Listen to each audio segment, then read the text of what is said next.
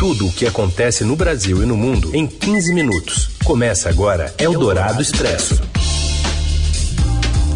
Olá, seja bem-vinda, bem-vindo. Eldorado Expresso está no ar. A gente atualiza para você as informações mais quentes desta terça-feira, na hora do seu dia, no meio Aliás, na hora do seu almoço, no meio do seu dia.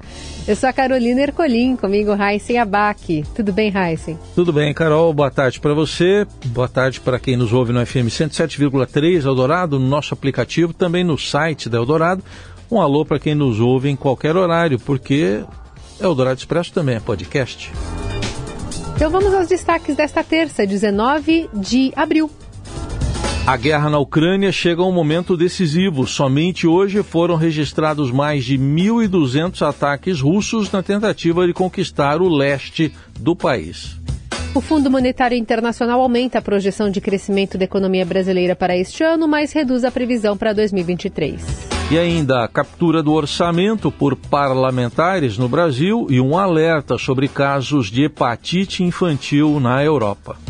Eldorado Expresso. Tudo o que acontece no Brasil e no mundo em 15 minutos.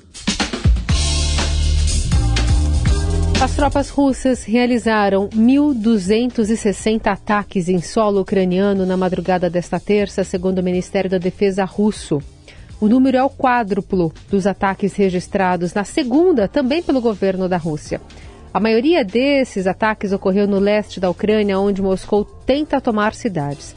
O porta-voz do Ministério da Defesa alegou que todos os bombardeios foram realizados em alvos militares ucranianos, mas Kiev acusa as tropas russas de atacarem deliberadamente locais com civis. O aumento da ofensiva após 55 dias de guerra é o início de uma nova fase da qual Moscou tenta tomar o controle total de Mariupol, no sul, e da região de Donbass, no leste da Ucrânia. Eldorado Expresso. O Fundo Monetário Internacional eleva a previsão do PIB do Brasil de 0,3% para 0,8% em 2022, só que diminuiu a previsão para o ano que vem. Mais informações chegam direto de Washington com o enviado especial Ricardo Leopoldo. O Fundo Monetário Internacional elevou a previsão de crescimento do Brasil para 2022 de 0,3 para 0,8% e fez uma redução, uma pequena redução da estimativa de expansão do PIB do país de 1,6 para 1,4% para 2023, de acordo com o documento World Economic Outlook que foi divulgado hoje aqui em Washington. O ministro da Economia Paulo Guedes está participando nesse momento de um evento na US Chamber of Commerce aqui em Washington nas imediações da Casa Branca, onde está conversando com membros dessa instituição internacional. O ministro ainda deve ter uma agenda extensa no dia de hoje, inclusive deve participar de uma reunião com membros dos países emergentes que fazem parte do grupo do G20 hoje no Fundo Monetário Internacional. Eldorado Expresso. Captura do orçamento por emendas parlamentares é 20 vezes maior no Brasil do que em países da OCDE. As informações de Brasília com Daniel Vetterman. Boa tarde, Dani. Olá, Heisen. Olá, Carol.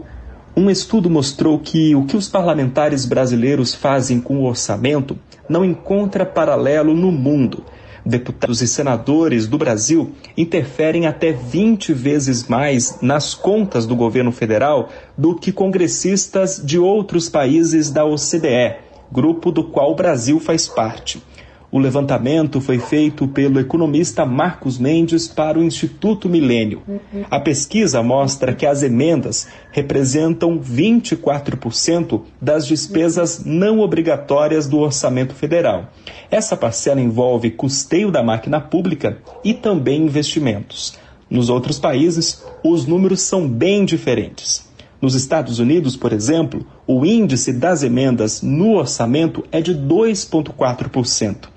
Na Estônia, logo abaixo do Brasil, é de 12%.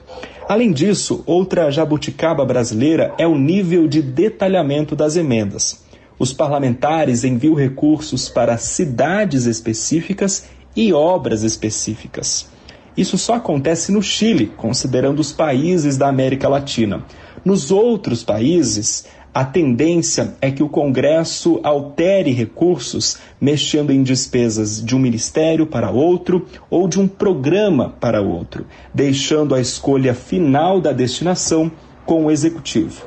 O pesquisador Marcos Mendes afirma que o modelo brasileiro abre caminho para a corrupção, como temos visto nos casos do Ministério da Educação, e também mostra falta de planejamento e de conexão com políticas públicas nacionais, pois pulverizam os recursos e a falta de direcionamento planejado. Eldorado Expresso. Uma medida provisória que prevê a distribuição de internet em banda larga móvel para estudantes da educação básica da rede pública foi aprovada na noite desta segunda-feira durante plenária da Câmara dos Deputados. O benefício é destinado a famílias inscritas no Cadastro Único para Programas Sociais. Nesta terça, o texto base deve ser analisado pelos parlamentares e, em seguida, irá para a votação. Na etapa posterior, a medida provisória será enviada para o Senado estudantes matriculados em escolas de comunidades indígenas, quilombolas e instituições sem fins lucrativos também devem receber o auxílio. Na proposta de autoria do deputado Sidney Leite, do PSD do Amazonas, o acesso ao benefício será feito através de distribuição de chip, pacote de dados ou dispositivo aos alunos, principalmente celulares. Conforme apresentado no texto, a MP também prevê dispensa da obrigatoriedade do Ministério das Comunicações realizar licitação para a contratação de instituições prestadoras de serviço logístico de transporte.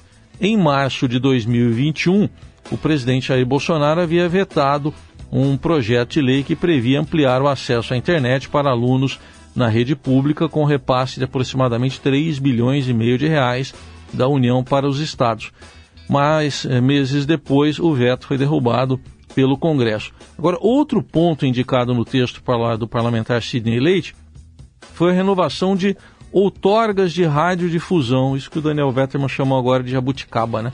Bom, para o deputado, o prazo para a renovação de concessão ou permissão deveria ser revisado desde que seja encaminhado ou protocolizado até a data de publicação da conversão da MP. Juntaram um assunto com outro. A deputada Alice Portugal, do PCdoB da Bahia, acusou a última versão da medida provisória de ter um perfil eleitoreiro, pois não tem metas, coloca todas as áreas e abre para além da educação em uma circunstância em que possivelmente não será sequer aplicado na educação. Eldorado Expresso. E o trânsito em São Paulo, hein? Cresce após flexibilizações, mas ainda é, retoma com níveis anteriores do pré-pandemia. Está um pouquinho longe ainda desses padrões. Os detalhes chegam com a Isabela Moia.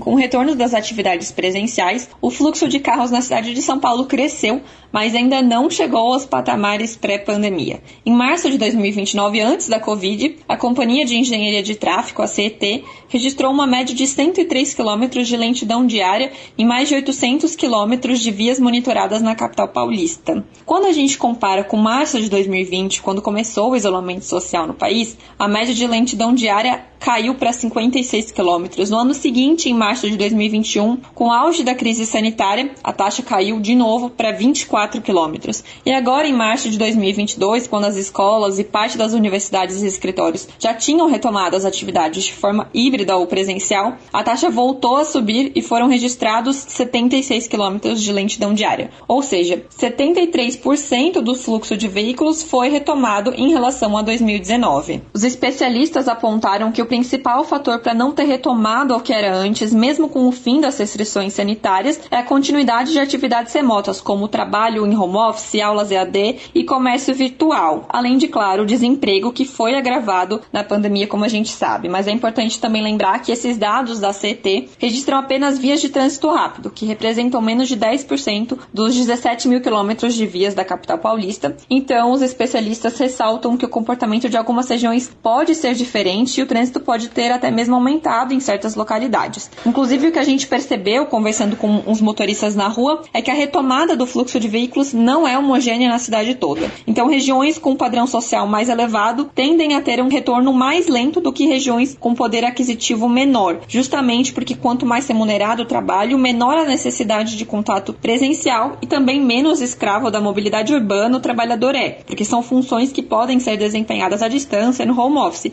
diferente de empregos mais braçais que têm uma remuneração menor. Você ouve Eldorado Expresso.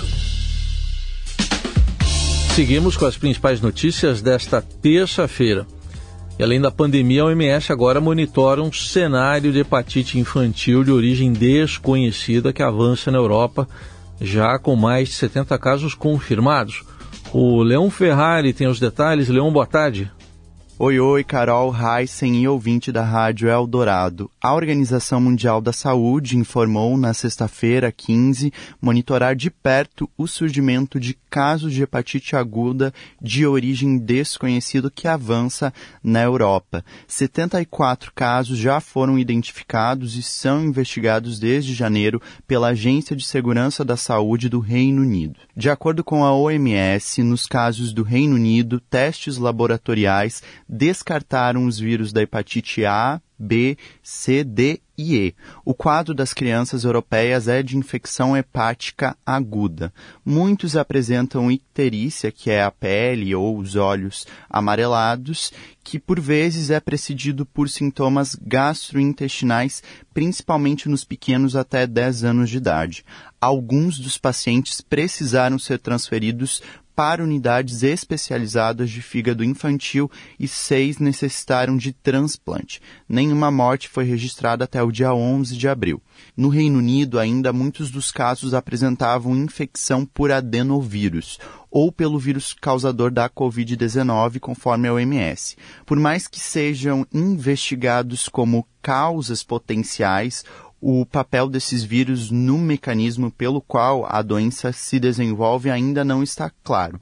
Nenhum outro fator de risco epidemiológico foi identificado nas crianças do Reino Unido, incluindo viagens internacionais recentes. Após essa notificação do Reino Unido, Irlanda, Holanda, Dinamarca e Espanha também notificaram casos confirmados e suspeitos à OMS. Só que esses casos ainda estão sob investigação. Frente a esse cenário, a organização internacional não está recomendando restrição de viagens a países com casos suspeitos ou confirmados e destaca que a prioridade agora é identificar o que está causando a infecção.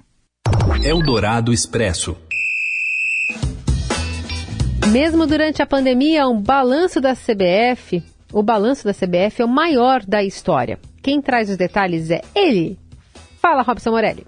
Olá, amigos. Hoje eu quero falar da CBF. A CBF apresentou na manhã desta terça-feira o seu balanço do ano passado, 2021, em meio à pandemia, em meio a algumas partidas da seleção sem público, e o faturamento foi altíssimo, o melhor e maior da sua história um bilhão de reais. Isso tem muito a ver com o dinheiro injetado dos patrocinadores, pensando unicamente quase que na seleção brasileira. Desse montante, você tira todos os gastos e ainda, segundo os documentos da própria CBF, sobraram para a entidade 69 milhões de reais. Este é o valor líquido, o lucro líquido da CBF no exercício de 2021. Lembrando que a seleção brasileira do Tite disputou toda a temporada passada jogos das eliminatórias, ficou na liderança o tempo todo, garantiu também a sua classificação para a Copa do Mundo do Catar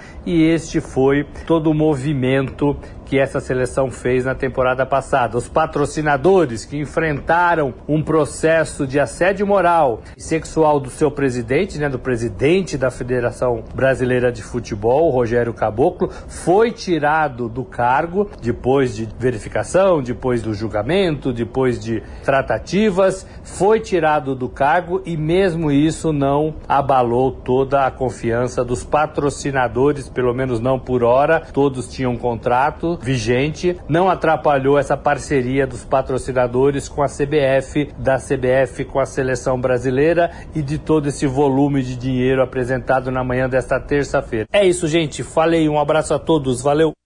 Eldorado Expresso. Uma ópera tendo como barítono José Bonifácio, de soprano a Imperatriz Leopoldina, e contando na orquestra com cavaquinho e um batalhão de percussionistas. Esse é o projeto que o maestro Jorge Antunes, pioneiro da música eletroacústica brasileira nos anos 1960, prepara para a comemoração este ano do bicentenário da independência. Leopoldina, nome da obra, feita em parceria com o libretista Gerson Vale, pretende contar a separação do Brasil e de Portugal pela ótica da princesa austríaca, que seria a nossa primeira imperatriz.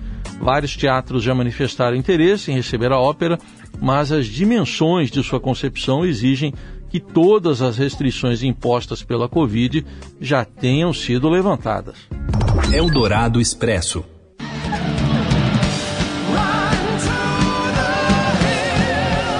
Escalados como atrações principais no Rock in Rio, Iron Maiden e Coldplay anunciaram ontem separadamente outros shows pelo Brasil.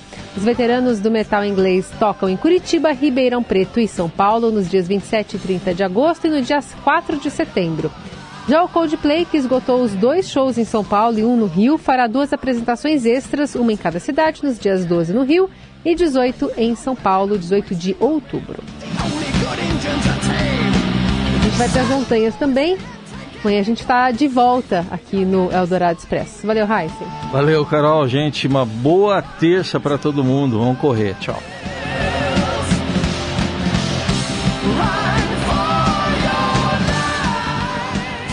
Você ouviu Eldorado Expresso tudo o que acontece no Brasil e no mundo em 15 minutos.